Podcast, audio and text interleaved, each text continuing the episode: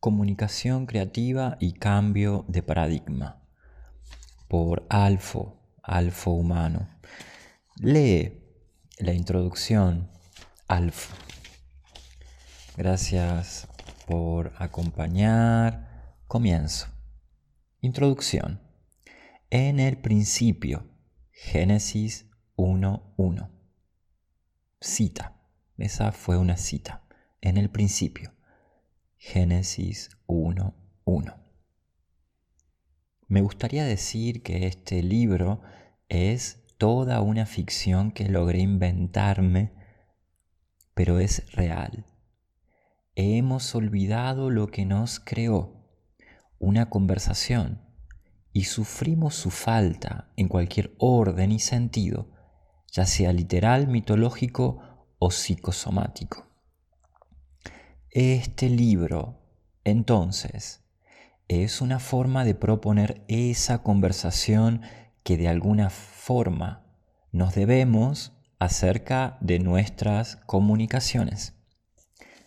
Empezaría por decir que creo con seguridad que el núcleo del cambio de paradigma que estamos transitando está en el cambio comunicacional. El desafío es visibilizar que la forma en que interactuamos es la forma en que modelamos al mundo, con nosotros dentro, con el medio ambiente dentro y con nuestra salud y nuestras relaciones dentro.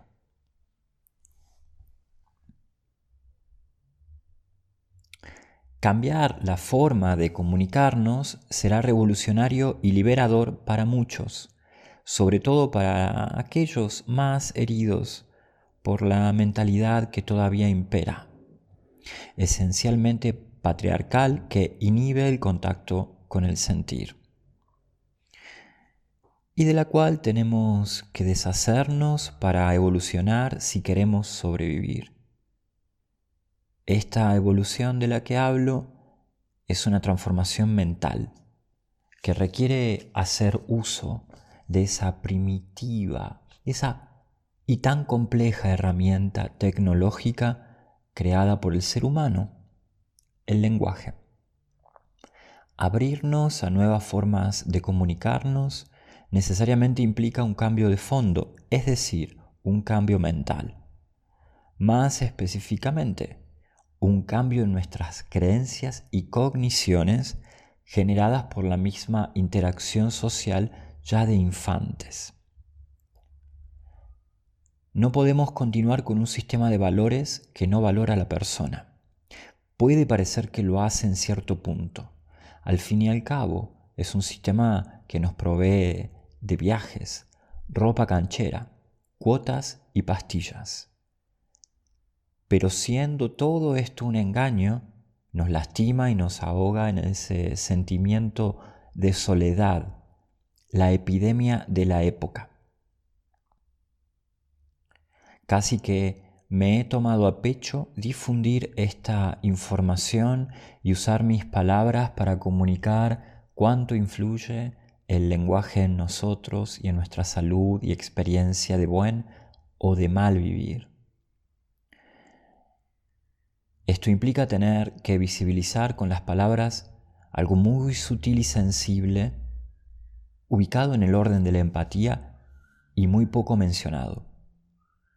Tomando en serio lo que nuestras comunicaciones generan, es que casi todos los días me, despierto tratando de encontrar las palabras y las metáforas necesarias para armar este mensaje que hoy nos encuentra aquí.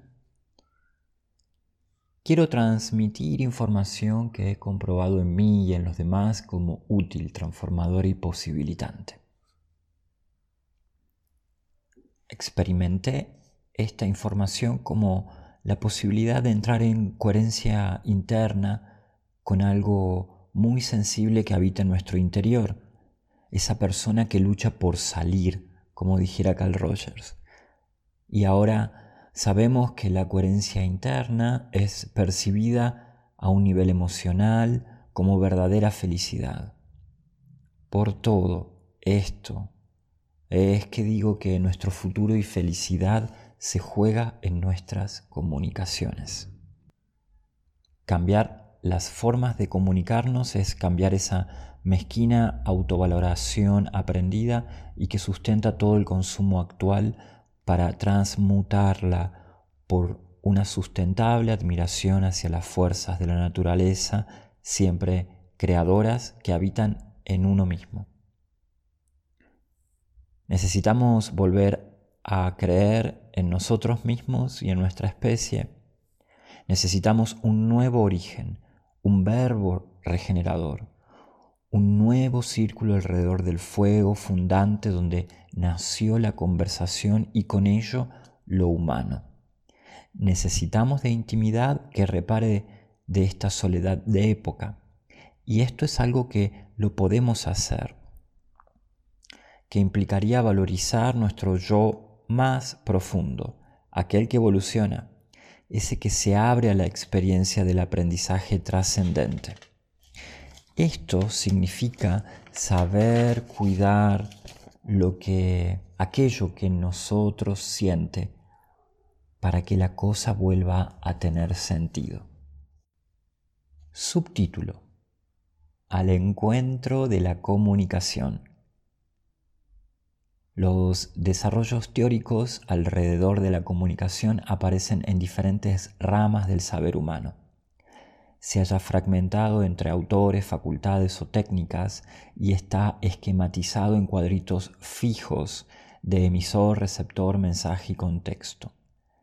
Está lleno de interpretaciones y análisis de lo que el otro dice y cómo lo dice, ya sea un caso clínico, mi vecino o un multimedio de comunicaciones.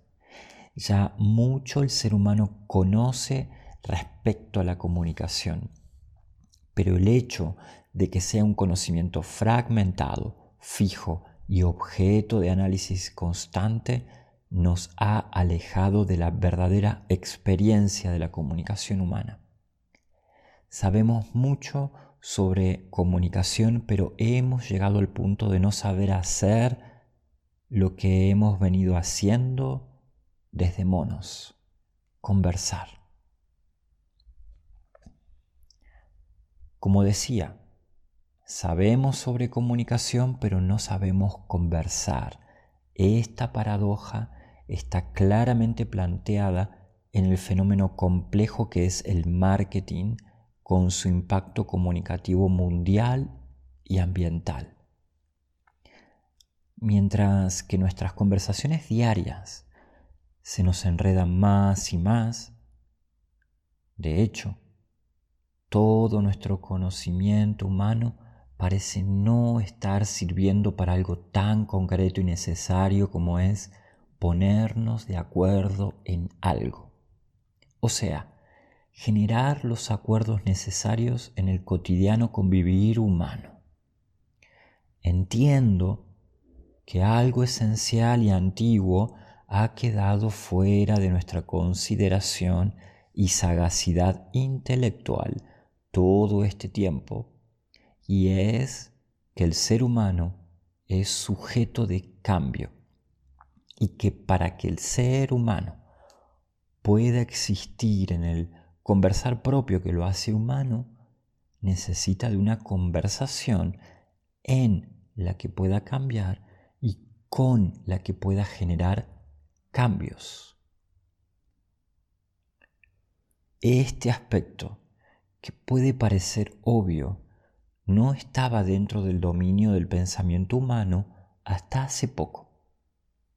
Fue la experiencia de muchos lo que permitió enfocar la mirada de las personas y de la ciencia experimental sobre el impacto que tienen nuestras conversaciones en el cambio personal e interpersonal. Esto ya está siendo considerado dentro del modo de conocer científico, modo que el ser humano ha consensuado para ampliar sus horizontes de libertad. Pero no ha llegado a todas las áreas del saber humano ni a todas las personas. Tampoco está totalmente legitimado por las instituciones que conforman el mundo. La angustiosa tensión entre las estructuras que sostienen nuestro sistema y la realidad dinámica, líquida, fluida del convivir humano es lo que sentimos y llamamos crisis.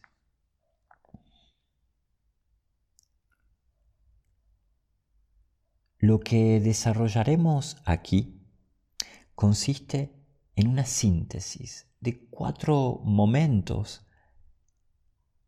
que te permitirán, que te permitirá concientizar y recuperar el poder de cambio inherente a nuestra comunicación. Comenzaremos desde lo que expresamos, el mensaje que damos, e iremos profundizando hacia una real comprensión del poder de la escucha, como el acto vital y transformador que es, y que por el momento casi no existe de manera genuina en nuestros vínculos, afectándonos en el orden emocional y psicosomático. Esta información comprende cualquier tipo de encuentro comunicacional, ya sea dentro de una institución u organización, sea un diálogo terapéutico, perdón, de facilitador, consultante o una conversación cotidiana entre dos o más personas involucradas. Incluso sea este un encuentro un momento personal de autoescucha.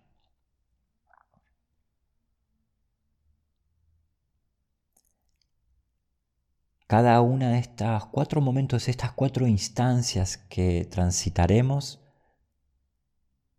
que aquí tendrán, en este libro, tendrán la forma de capítulos, permitirán recuperar la memoria del poder creativo que existe en la escucha y la palabra en términos del destino y las posibilidades que nos generan.